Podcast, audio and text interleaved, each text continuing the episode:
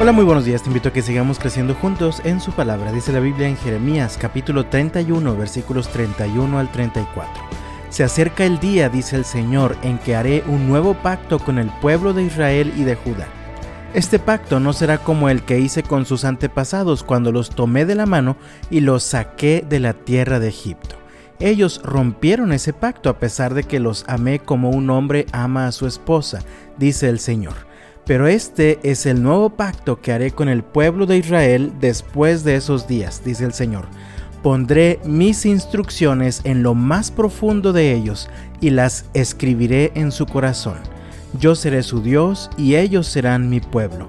Y no habrá necesidad de enseñar a sus vecinos, ni habrá necesidad de enseñar a sus parientes diciendo, deberías conocer al Señor, pues todos ya me conocerán desde el más pequeño hasta el más grande, dice el Señor. Perdonaré sus maldades y nunca más me acordaré de sus pecados. Los cristianos que vivimos en este tiempo después de Cristo tenemos la increíble bendición de haber creído en Jesús y habernos acercado a Dios por medio del nuevo pacto que se profetizó desde el tiempo de profetas como Jeremías. En aquel tiempo era solo un anuncio de algo que ocurriría en el futuro.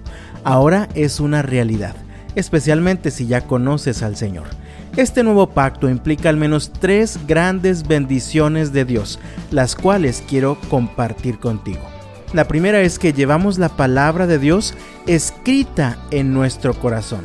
Leemos en el versículo 33, pero este es el nuevo pacto que haré con el pueblo de Israel después de esos días, dice el Señor. Pondré mis instrucciones en lo más profundo de ellos y las escribiré en su corazón. Yo seré su Dios y ellos serán mi pueblo. Los que vivieron bajo el antiguo pacto recibieron la palabra de Dios escrita en piedras a través de los diez mandamientos y luego a través de discursos de los grandes líderes del pueblo. Bajo estas circunstancias, el pueblo fue muy desobediente, pero ahora nosotros no solamente la tenemos escrita en papel, sino que sobre todo la tenemos escrita en nuestro corazón. Lucas capítulo 22 versículo 20 dice, Después de la cena tomó en sus manos otra copa de vino y dijo, Esta copa es el nuevo pacto entre Dios y su pueblo, un acuerdo confirmado con mi sangre, la cual es derramada como sacrificio por ustedes.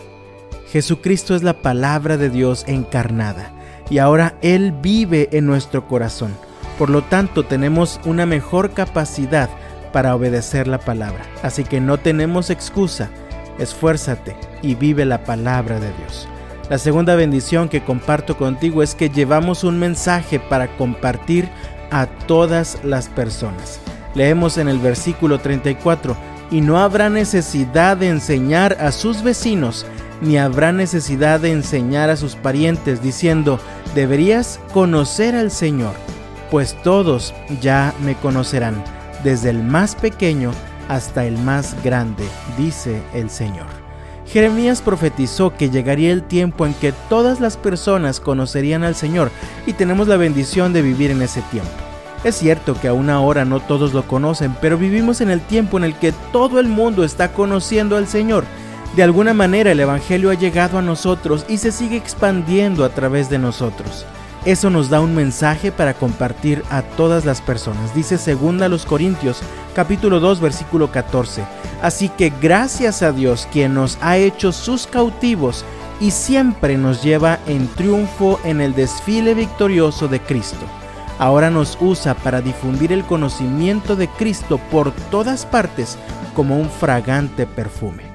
Recuerda, tienes un mensaje para compartir a todas las personas. Hazlo no te quedes callado.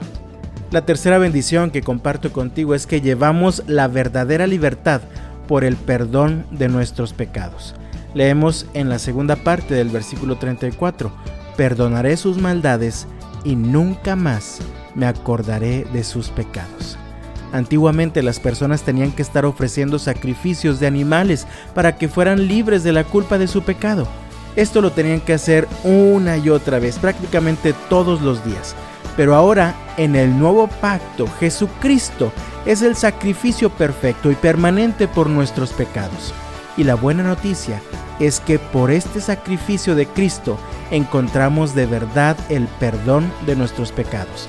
Hebreos capítulo 9 versículos 11 y 12 dicen, entonces Cristo ahora ha llegado a ser el sumo sacerdote por sobre todas las cosas buenas que han venido. Él entró en ese tabernáculo superior y más perfecto que está en el cielo, el cual no fue hecho por manos humanas ni forma parte del mundo creado con su propia sangre, no con la sangre de cabras ni de becerros, entró en el lugar santísimo una sola vez y para siempre, y aseguró nuestra redención eterna. Estas son tres bendiciones que tenemos los cristianos que vivimos bajo el nuevo pacto. Llevamos la palabra de Dios escrita en el corazón, llevamos un mensaje para compartir a las personas y llevamos la verdadera libertad por el perdón de nuestros pecados. Por lo tanto, yo te invito, vive la palabra, comparte la palabra y disfruta la libertad que hay en Cristo para dejar de pecar. Que el Señor te bendiga este viernes, que tengas un muy bendecido fin de semana y hasta la próxima.